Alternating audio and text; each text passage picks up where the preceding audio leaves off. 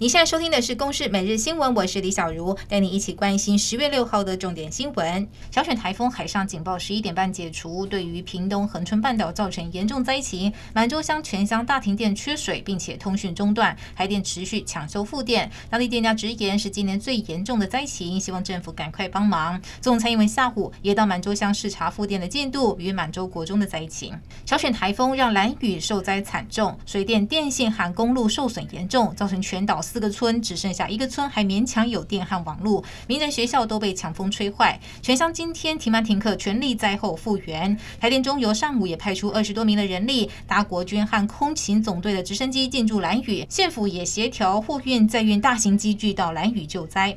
受到小犬台风的影响，马祖最高风力达到八级，但今天清晨一艘蒙古籍的货轮不明原因船身进水，要求靠泊东莒蒙澳港区，然后擅自闯入，船上六名中国籍的船员全数上岸，无人员受伤。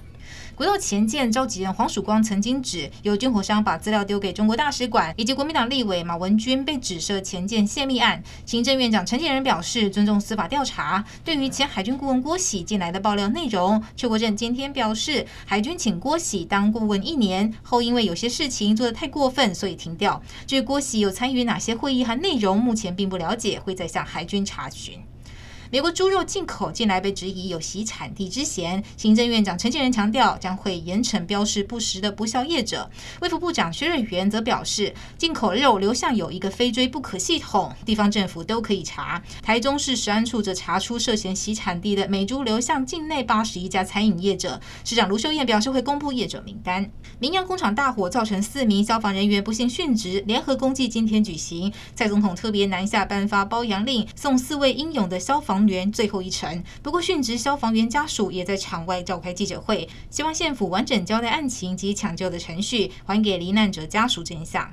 外媒报道，四家台湾厂商协助华为建晶片厂。经济部长王美花表示，经济部已经启动相关的调查，若在中国实际做的营业项目和当初投资核准项目不吻合，一两岸人民关系条例，最高可罚两千五百万元。台湾轻艇选手张竹涵今天在杭州亚运女子激流标杆 K1 决赛登场，以一分四十九秒五一力退中国选手李露，拿下金牌，这也是台湾在这一次亚运第十六金。